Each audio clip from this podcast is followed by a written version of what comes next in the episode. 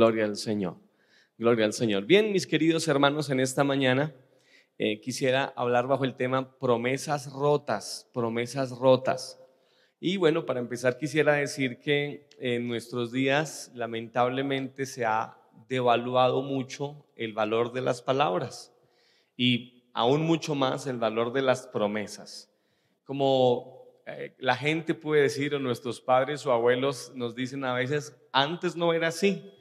El valor de las palabras era tan importante que tenía a veces más valor que incluso un documento firmado en notaría, ¿verdad?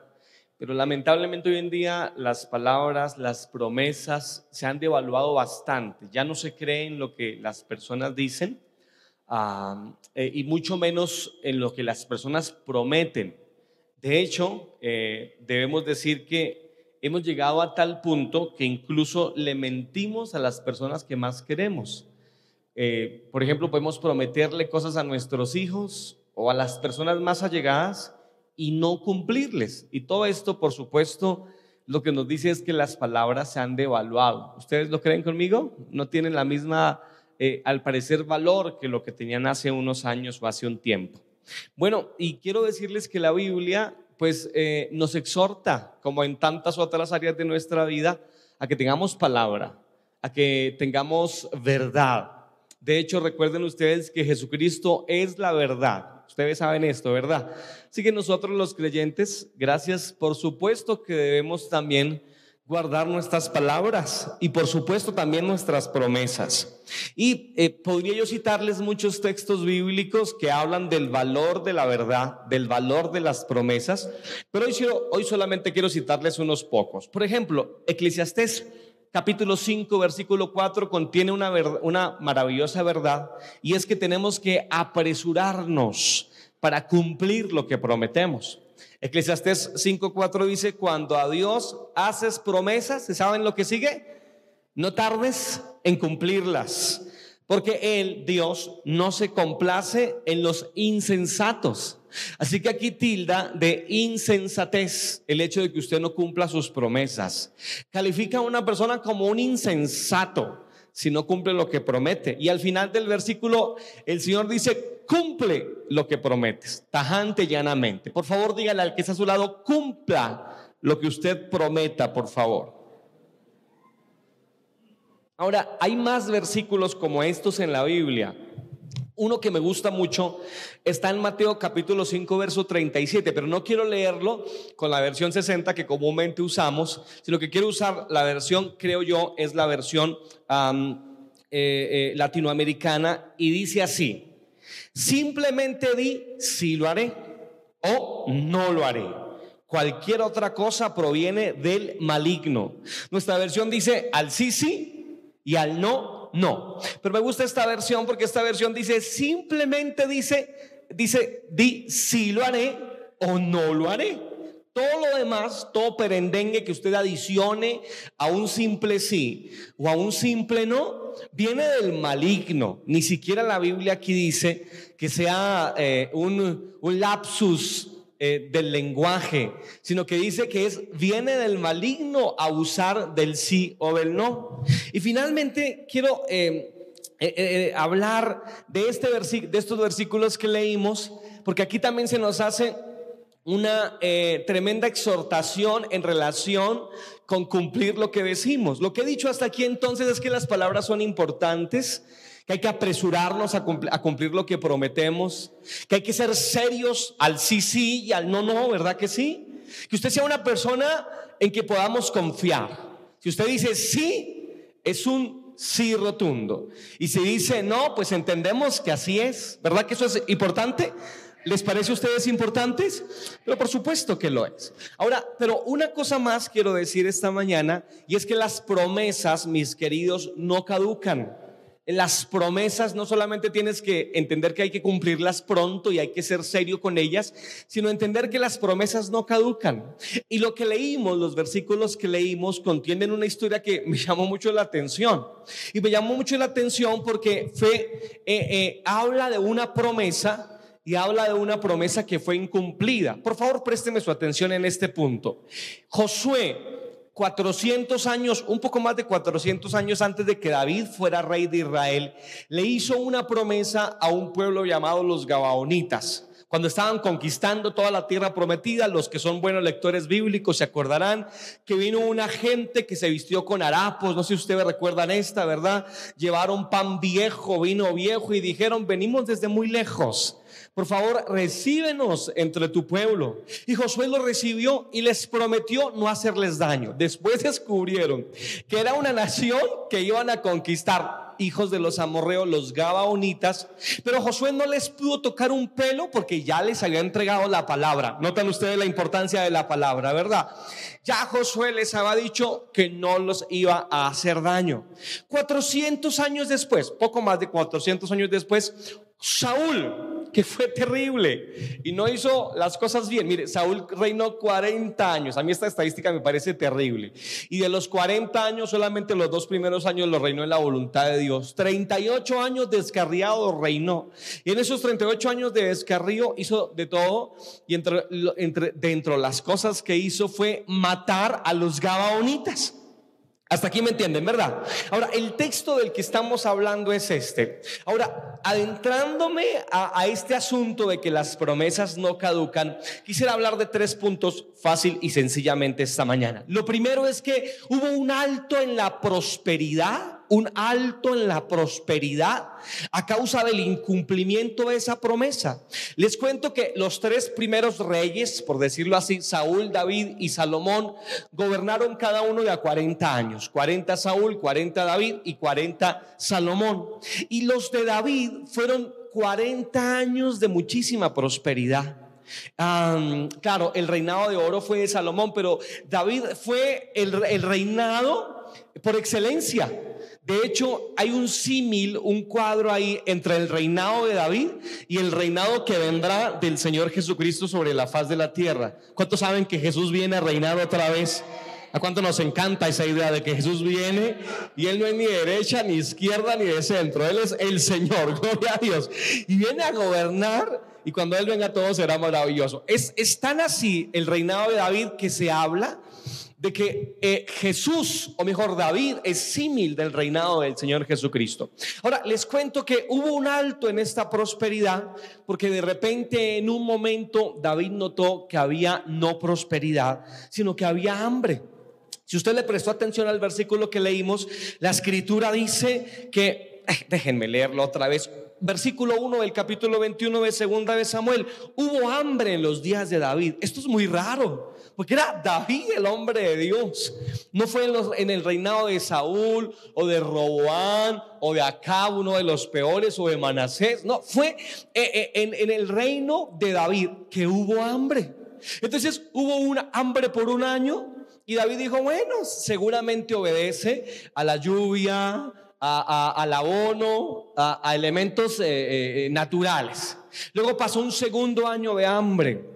Y David dijo, bueno, las cosas se están colocando mal, pero bueno, eh, ahí vamos a, soportar estas vacas flacas. Pero el problema fue que hubo un tercer año de hambre. Y el versículo 1 dice, hubo hambre en los días de David por tres años. Y luego dice una palabra muy importante que es la palabra consecutivos. Y entonces David al tercer año consecutivo de hambre, David dijo, no, esperen un momento, esto ya no es normal. Esto tiene que tener una razón de ser. Y entonces, escuchen esto, David no veía una razón espiritual en cada problema, pero David no cerraba sus ojos ante un problema con una posible razón espiritual. Es decir, que no todo lo malo que nos pasa tiene necesariamente una razón espiritual. Pero quiero decirles que tampoco hay que cerrar los ojos, porque a veces nos pasan cosas y sí tienen razones espirituales. Así que David aquí dijo, no, esperen, esta hambre no es normal tres años consecutivos de hambre, esto, esto ya tiene que tener una razón de ser. Y esto nos hace reflexionar. Y como aplicación, deberíamos nosotros también hacer ese ejercicio. ¿Por qué estoy vez tras vez, ¿verdad? Consecutivamente en el mismo atolladero. En mi familia nos ha pasado muchas veces esta, esta triste realidad y les he contado a ustedes que nosotros antes de conocer el Señor, nuestra familia estaba constantemente metida en problemas muy graves de orden social. Nosotros somos desplazados de la violencia. Ustedes saben el testimonio, el 70% de mi familia fue asesinada. Entonces uno, uno ve una, eh, una, eh, un, un punto consecutivo, ¿no? Que no es normal. Y David, como un buen hombre de Dios, aprendió a conocer esto y decir, no, algo está pasando en mi casa y algo está pasando en mi nación que no es normal. Y esto tiene otra idea implícita y es que no nos podemos acostumbrar al hambre. ¿Sí me entiende este, verdad? David en el tercer año no dijo, bueno, pues otra vez con hambre, pues ¿qué se le va a hacer? Sigamos hambrientos. David dijo en un momento, no, esto no es normal. Y es que no podemos aceptar el hambre. Simplemente podemos acostarnos en el desierto y decir, bueno, es que las cosas son así.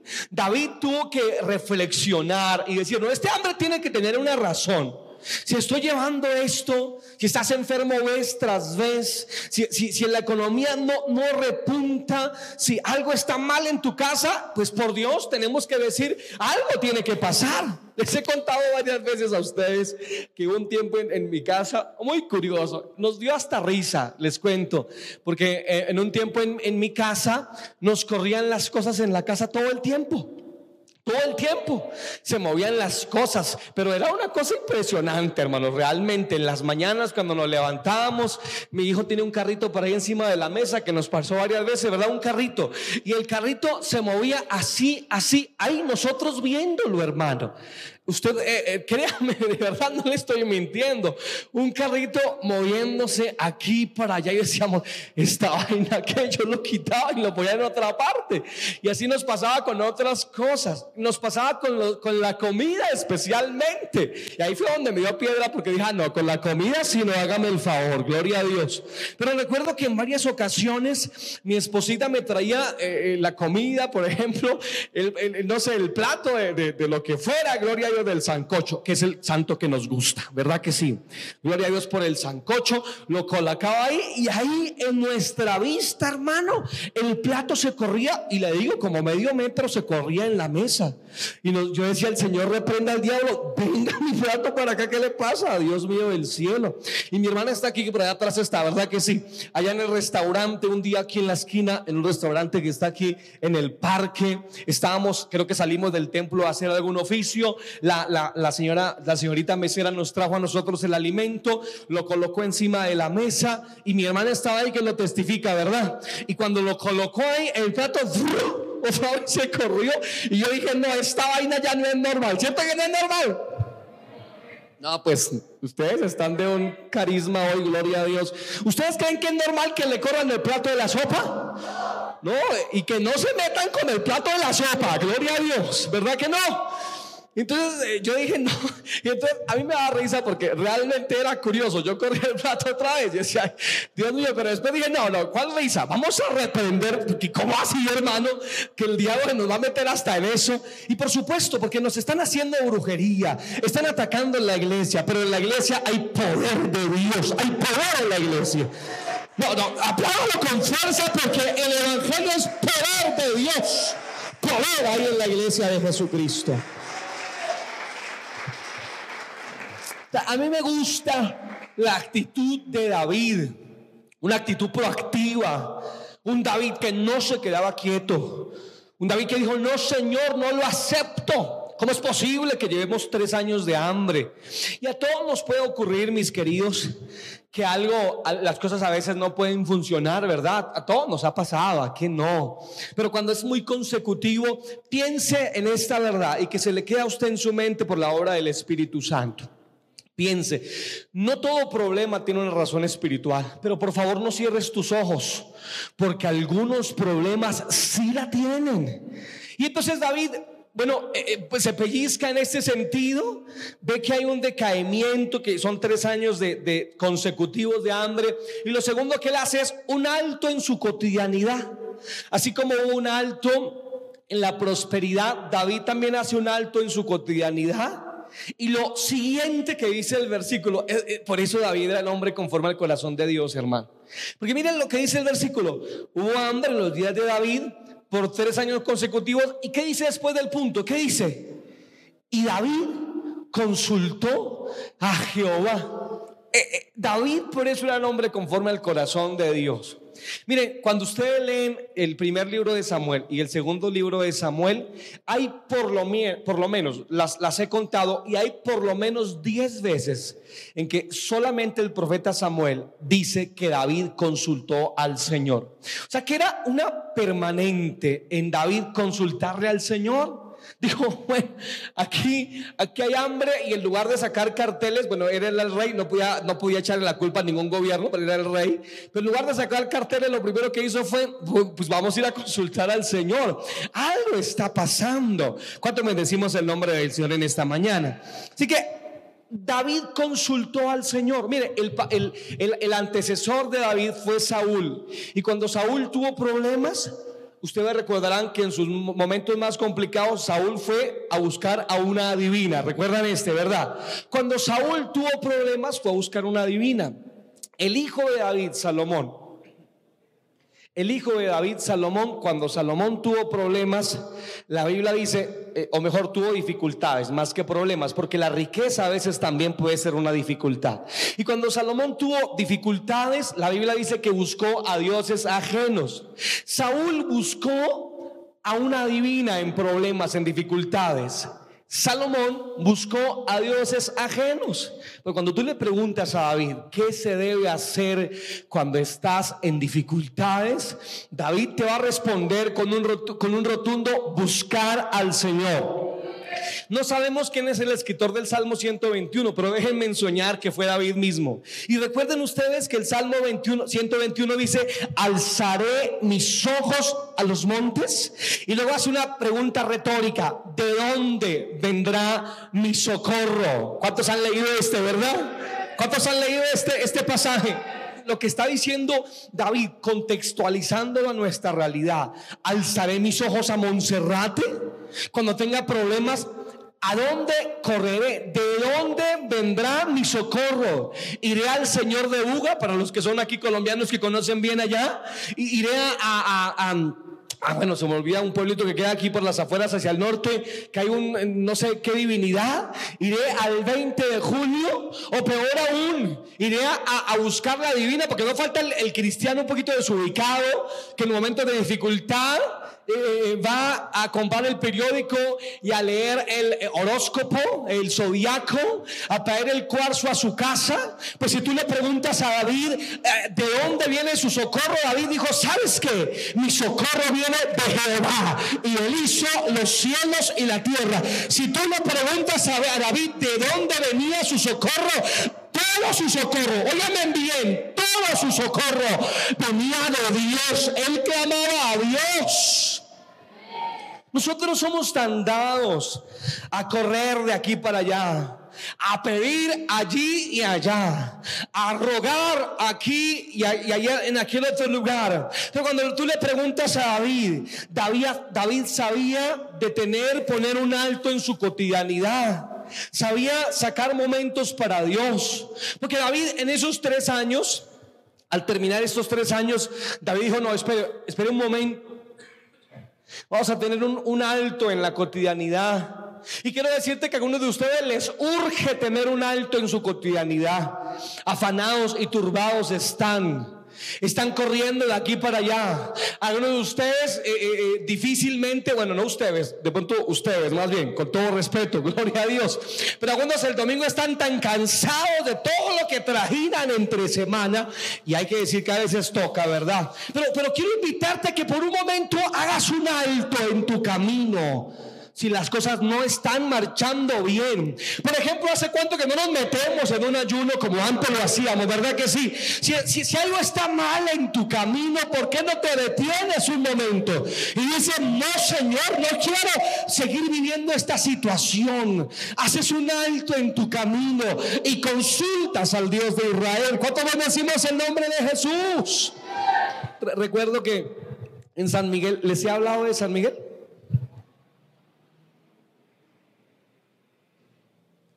Claro que les he hablado de San Miguel. En San Miguel hubo un tiempo en donde los hermanos estaban súper descarriados, muy descarriados. Y una vez yo llegué a un culto en una vereda que se llama Viejo, en donde más teníamos gente, habían como unas 30 personas en esa vereda, adultos. Una vez yo llegué a hacer el culto a la vereda y estaban los niños, estaban como unos cinco niños. Y entonces yo les dije, ¿y sus papás?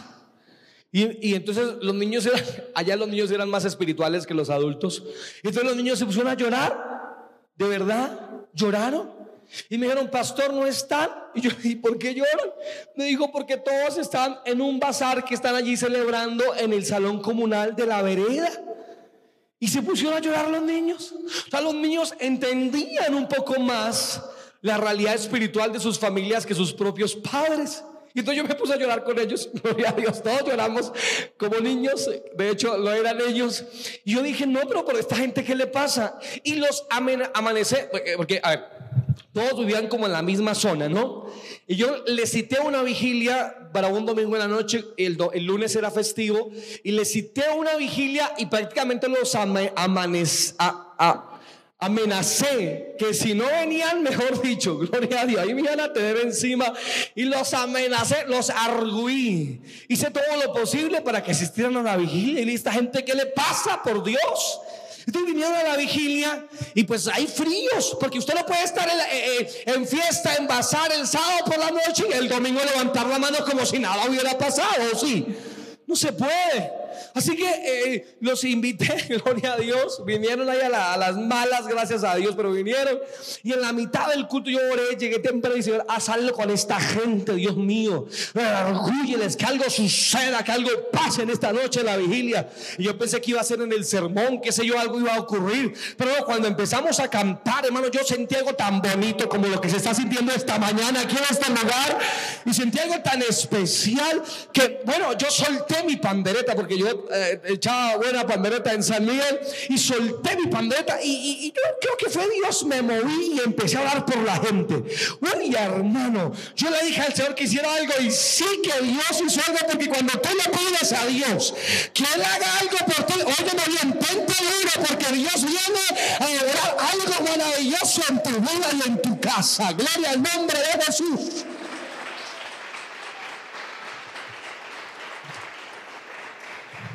Y empecé a orar por ellos. Por la primera que, que oré fue la chica que me ayudaba a cantar. Gloria a Dios. Y entonces oré por ella. Marcela se llama, se llama ella. Y cuando oré por ella, cayó al suelo. Estaba endemoniada. La que cantaba, gloria a Dios. Y yo la miré y dije, por Dios, con razón, Señor, que estábamos tan grave. Y se revolcaba ahí endemoniada.